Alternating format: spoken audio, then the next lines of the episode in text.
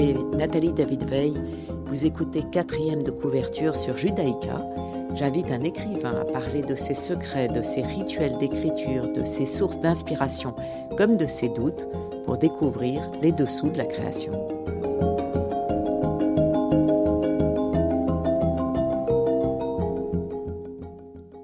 Aujourd'hui, je reçois Sophie van der Stegen. Bonjour Sophie. Bonjour Nathalie. Vous avez écrit L'envol de la Tosca, édité chez Caire Éditions. Tout à fait, oui. Je vous présente, vous avez étudié la philologie germanique et l'histoire de l'art à l'ULB. Vous avez également appris la musique, le solfège, le piano et la harpe. Après avoir travaillé quelques années comme directrice de la communication et dramaturgie à la chapelle musicale Reine Elisabeth, vous êtes dramaturge, vous avez lancé votre compagnie de théâtre musical, la compagnie Artichoc, avec le rêve d'ouvrir la musique classique à tous les publics. Ça marche? Oui. ça marche assez bien. C'est plutôt encourageant euh, parce que c'était quand même un saut dans le vide après la chapelle euh, où j'étais comme dans un cocon et voilà. Donc euh, prendre le risque, ça, ça, voilà, ça, ça en a valu la peine, en tout cas jusqu'à présent. Et vous venez de publier votre premier roman, L'envol de la Tosca, aux éditions Caire, qui a obtenu le prix du roman noir de la foire du livre de Bruxelles en 2023. Et d'ailleurs, en 2019, vous aviez été l'une des finalistes du prix de la nouvelle de la Fédération Wallonie-Bruxelles pour votre nouvelle Tout ce que tu liras sur la terre. Vous préférez écrire des nouvelles ou un roman? C'est sûr que euh, un roman c'est un vrai défi. Euh, c'est euh, beaucoup plus long, beaucoup plus intense. Enfin voilà, la nouvelle, c'est c'est je sais plus qui comparait la poésie à une nuit d'amour. Une nouvelle, c'était plus une affaire, et puis le roman, c'était un mariage.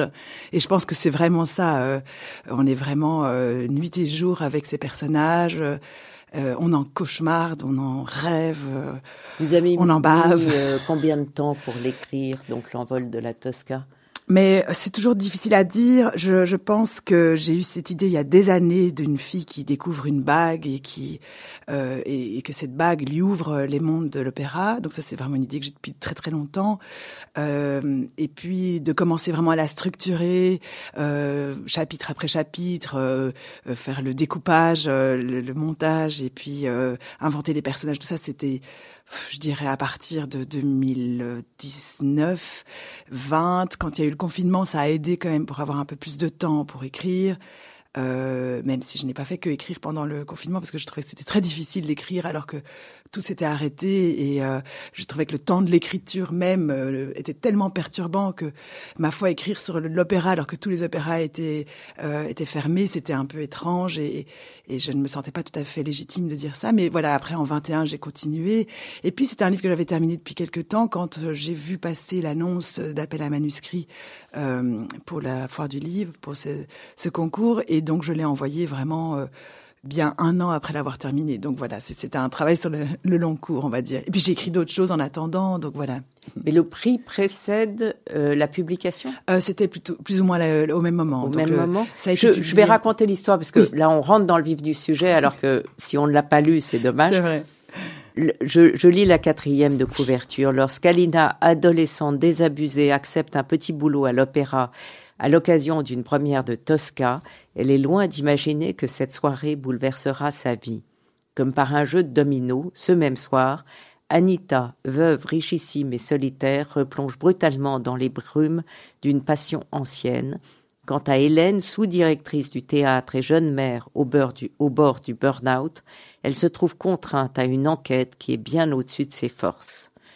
Euh, voilà, il y a trois destins qui s'entremêlent, trois personnages principaux. Euh, si on exclut la Tosca, l'héroïne de Puccini dont on parlera, mais qui est réellement un personnage à part entière. Donc il y a Alina, l'héroïne, 18 ans, un peu paumée, en quête d'un travail, euh, qui s'entend mal avec sa mère, avec son beau-père, avec tout le monde d'ailleurs. Oui.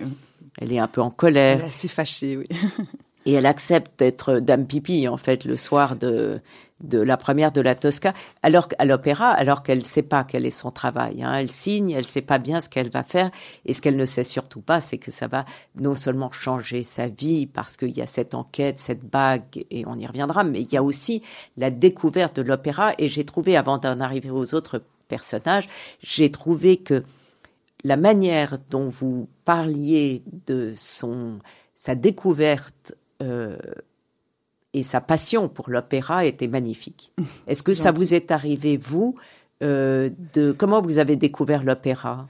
Euh, alors, je pense que tous les gens qui sont des passionnés d'opéra ont vraiment leur découverte de ce, de ce, de ce médium en fait euh, très, enfin, très clair dans leur esprit, dans leurs souvenirs. Moi, je moi, j'étais beaucoup plus jeune, j'avais, j'étais enfant et donc j'ai été amenée à l'opéra par ma mère voir le, la flûte enchantée. Donc vraiment, euh, c'était mon premier opéra et je me souviens vraiment de l'éblouissement. C'était extraordinaire comme chose, euh, même pour moi, enfant de 8 ans, je pense, parce que c'est euh, démesuré au fond. C'est cet orchestre, ce sont ces chanteurs, les décors toute cette machinerie et puis c'est les fauteuils rouges, cette, cette excitation qu'on a dans la salle avant que le, que le spectacle commence. C'est vraiment assez inouï. Et, euh, et quand j'en parle autour de moi à d'autres personnes qui adorent l'opéra, je me rends compte que beaucoup de gens ont une, une espèce de révélation. C'est enfin ceux qui aiment vraiment euh, l'opéra. Donc euh, ça se passe parfois beaucoup plus tard, ça se passe parfois aussi sans préparation musicale. Bon, moi c'est vrai, j'ai fait du piano, de l'art comme vous disiez, mais il y a des gens qui découvrent l'opéra sans avoir jamais mis les pieds au cours de solfège et qui ont aussi cet éblouissement initial en fait. Voilà. Euh, Hélène, donc votre euh, deuxième héroïne, divise les publics d'opéra en trois catégories. Alors je les lis. Les professionnels, les snobs et les spécialistes.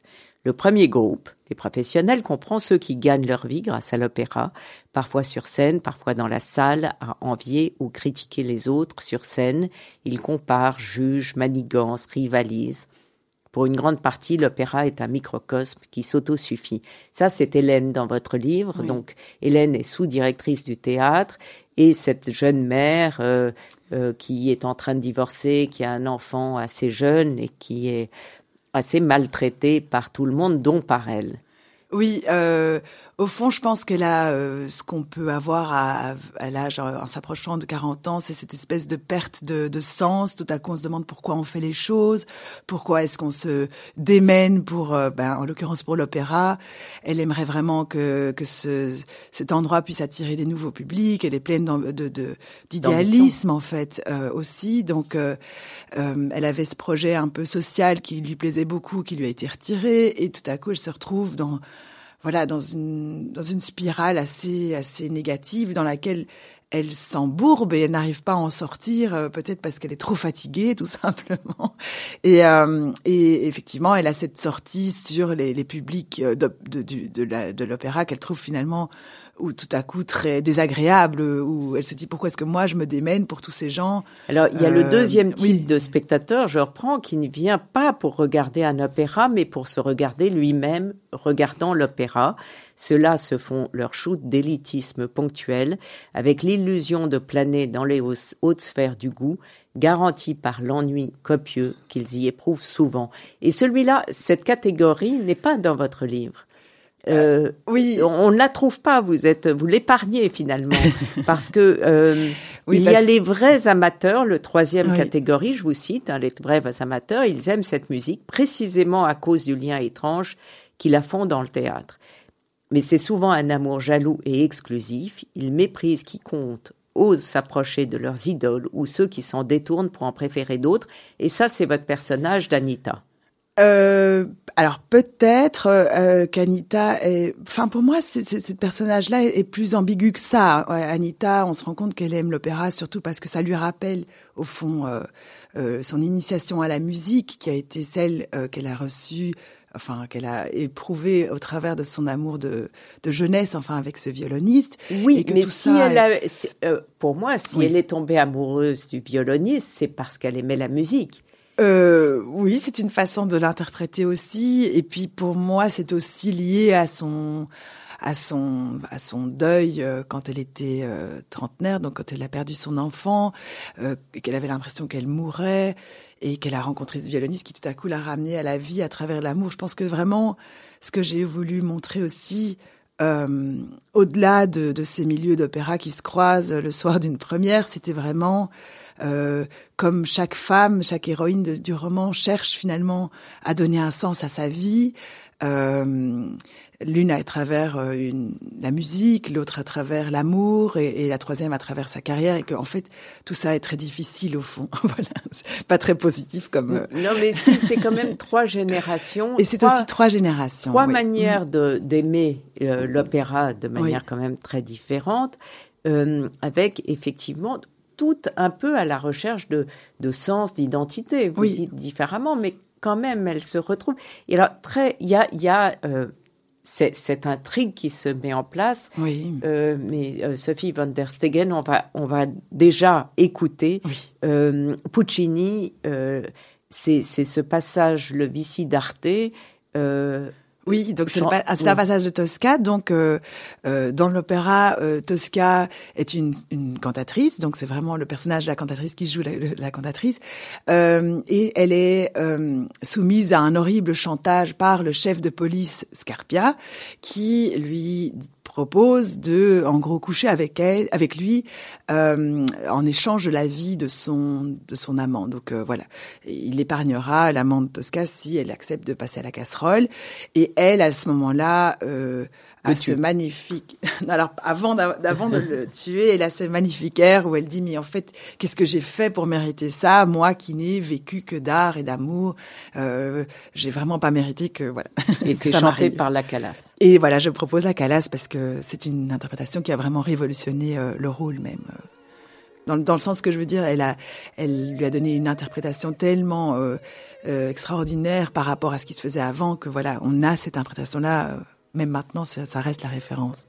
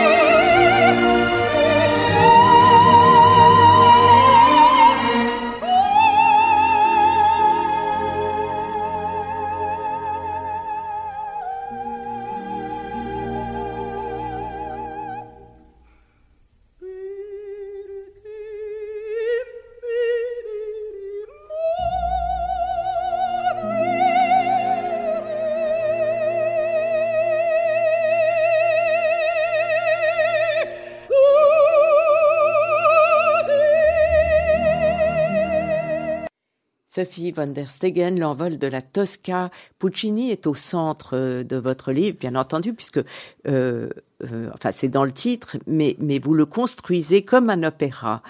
C'est un roman choral en quatre actes, avec une ouverture, un postlude, des actes, des interludes, qui mettent en scène Puccini.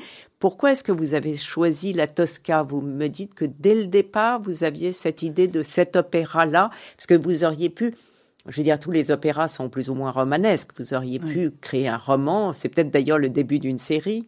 oui, je devrais, au fond. Surfer sur la vague. Euh, alors, pourquoi Puccini D'abord? Parce que Puccini est mort à Bruxelles en 1924 et que je trouvais ça extraordinaire que personne, finalement, ne sache ça de lui. Euh, Puccini est quand même l'un des compositeurs d'opéra les plus connus euh, du répertoire. On connaît bien sa villa de Torre del Lago, on connaît tout ça. Luca, on connaît ses origines, etc. Mais euh, le fait qu'il soit venu à Bruxelles m'amusait surtout pour y mourir au fond. Donc il a eu un cancer de la gorge et à l'époque, les seuls endroits où on traitait ce cancer, c'était Berlin ou Bruxelles. Il est venu à Bruxelles parce que euh, la monnaie réservait, ou pardon, un, un, accueil très enthousiaste à ses, à ses, compositions. Donc voilà, il avait un lien avec Bruxelles. Le public bourgeois de Bruxelles, une ville très très riche à l'époque, allait à l'opéra et admirait beaucoup Puccini. Donc ça, c'était la raison pour laquelle il est venu.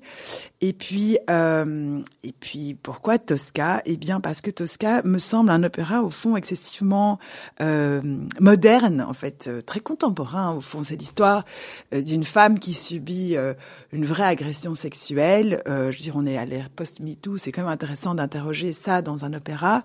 Et mais qui ne se laisse pas faire comme une victime? Au fond, elle contre-attaque, elle tue son agresseur. Donc elle a, c'est quand même une femme forte aussi, ce que je trouve intéressant. C'est pas euh, l'exemple de la victime qui se laisse complètement avoir. Et après, effectivement. Euh, L'idée que euh, Tosca, euh, bon voilà, je vous épargne les, les, les, les, machins, mais elle finit par se suicider à la fin en sautant euh, du Castel San D'Angelo. Au fond, j'avais cette image de, de, de, de, saut final, et ça, je sais pas d'où ça venait, mais enfin, je trouvais que voilà, c'était comme ça que je voulais terminer mon roman aussi. Euh, Vous voilà. parlez beaucoup du statut des femmes, d'ailleurs, dans votre roman, euh, oui. Sophie van der Stegen. Euh, je vous cite, on a beau être au XXIe siècle, très peu de maisons d'opéra sont dirigées par des femmes. Dans l'écrasante majorité, les metteurs en scène sont des hommes, ainsi que les chefs d'orchestre. À l'opéra, les femmes n'existent que pour mourir sur scène dans un dernier chant, d'amour si possible, pour un homme bien entendu. Oui, euh, c'est quelque chose qu'on n'a pas encore atteint du tout euh, euh, dans le milieu de la musique classique et de l'opéra. C'est vraiment une la parité n'est pas du tout là.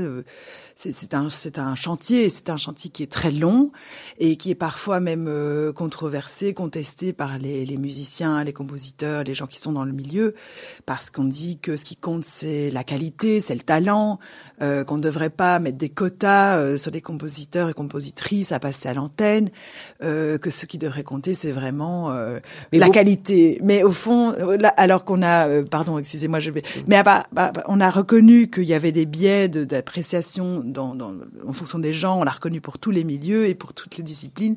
Et pour l'opéra, curieusement, c'est encore quelque chose où on est euh, on, oui, on a du mal à, à dire, voilà, euh, s'il y a eu que 20% de compositrices contre 80% de compositeurs, c'est parce qu'il y a eu des raisons historiques aussi, euh, voilà.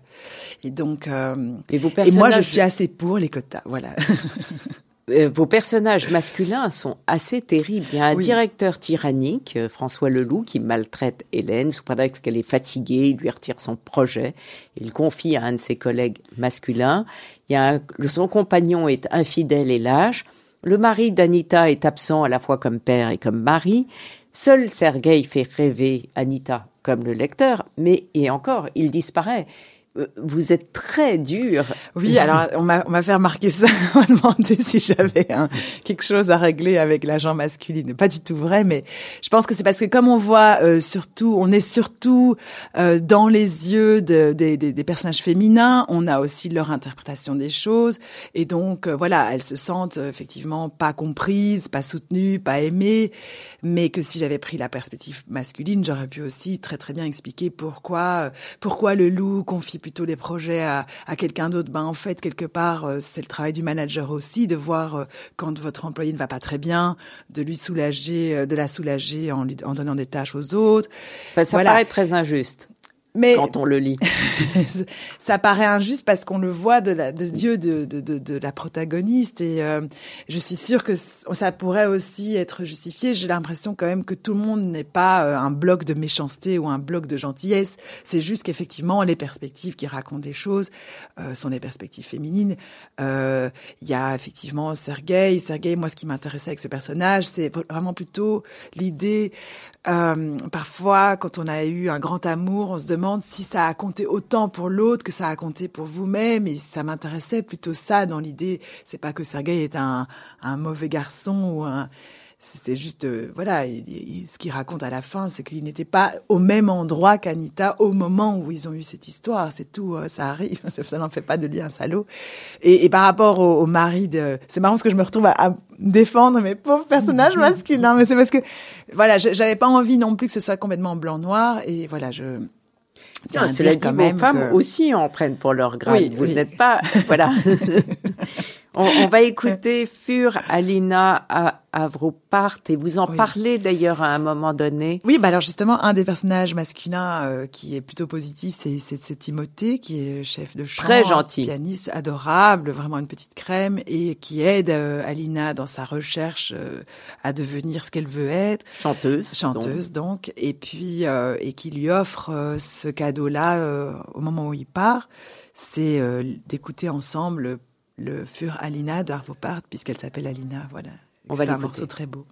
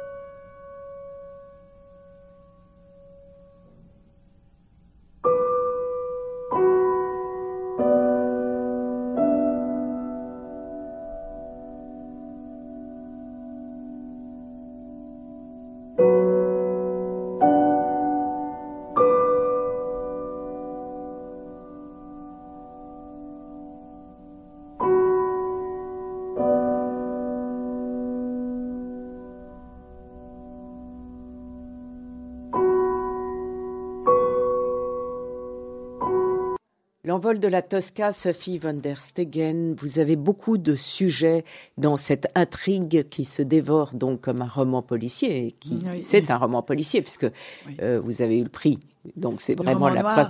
Mais il, y a, euh, il, y a donc cette enquête, mais il y a le monde du travail, la place de la femme, on en a parlé, le harcèlement, l'abandon, les relations mère-fille, l'infidélité.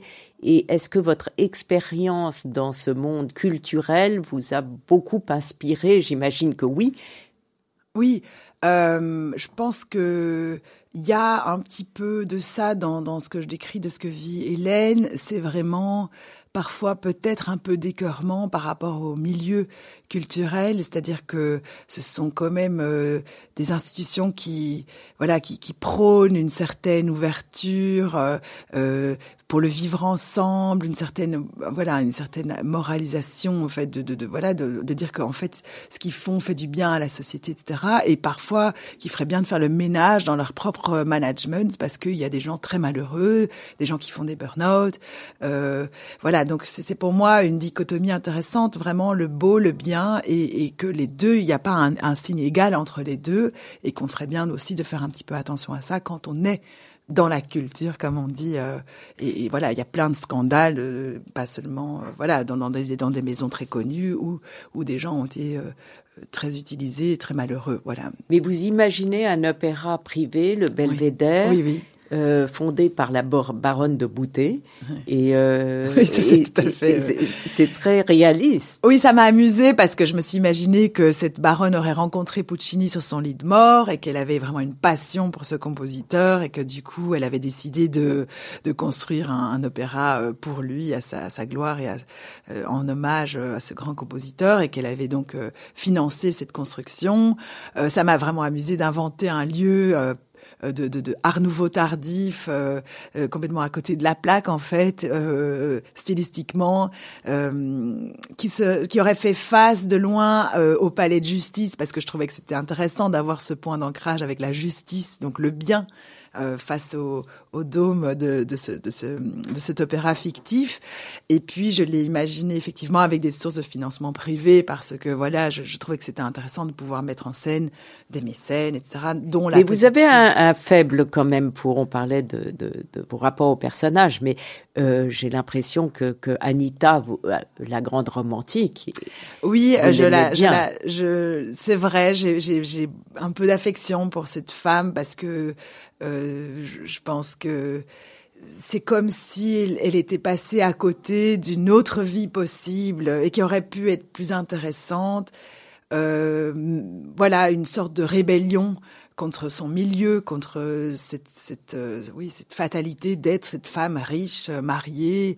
Et qu'est-ce qui s'est passé avec sa fille? Parce qu'elle s'entend très mal avec sa fille. Euh, alors cette fille, on se, bah, j'ai pas envie de divulgacher non plus, mais effectivement, il, faut lire le livre. il faudrait lire le livre. Euh, voilà, elle se rend compte euh, que peut-être qu'elle est passée aussi à côté de ça, au fond, euh, de cette maternité qu'elle a prise comme une une punition, mais qui en fait n'en était pas une si on si on creusait les choses. Et voilà, donc euh, c'est vrai que beaucoup de gens me disent que mes rapports mère-fille sont pas très bons dans, dans mes livres, bon, je, dans mon livre et dans, dans les nouvelles, mais c'est vrai que c'est un rapport qui m'intéresse. Euh, Alina non plus. Voilà, Alina. Cela dit, la mère d'Alina est un peu agaçante.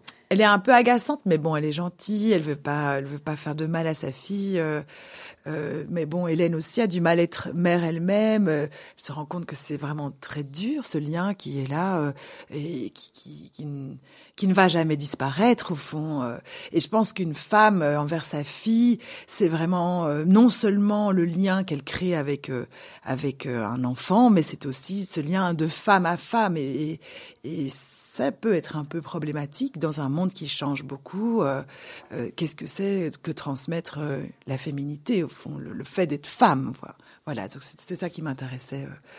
Sophie von der Stegen, est-ce que ces personnages vous manquent maintenant que vous avez fini le livre? C'est drôle de demander ça. C'est vrai que les personnages ont une vie très forte pour les écrivains, vous le savez aussi. parfois, parfois j'y pense. Est-ce que vous écrivez en musique?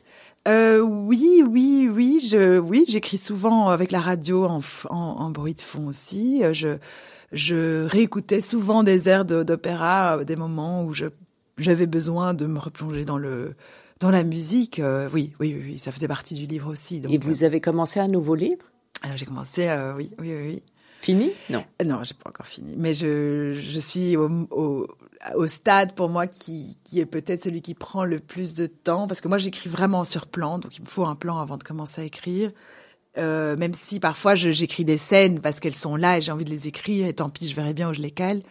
Euh, mais, euh, mais le plan, c'est vraiment la partie qui demande le plus de temps, je trouve. Donc vraiment de se dire, euh, on a l'idée initiale et puis comment est-ce qu'on va euh, établir, euh, construire la maison. Et c'est aussi autour de l'opéra où vous changez de monde? Non, non, non, non, je voulais changer de monde complètement. là, j'ai un monde qui est très peu connu finalement. Et là, là où j'avais envie de prendre maintenant un monde beaucoup plus connu de tout le monde, voilà, plus. Ben, on a hâte de vous lire, Sophie von der Stegen, en attendant l'envol de Tosca aux éditions Caire. Oui. Merci Sophie. Merci Nathalie. Cette émission sera rediffusée dimanche à 14h. Vous pouvez la réécouter sur vos podcasts et sur le site de Radio Judaïka. Je vous retrouve mardi prochain à 11h.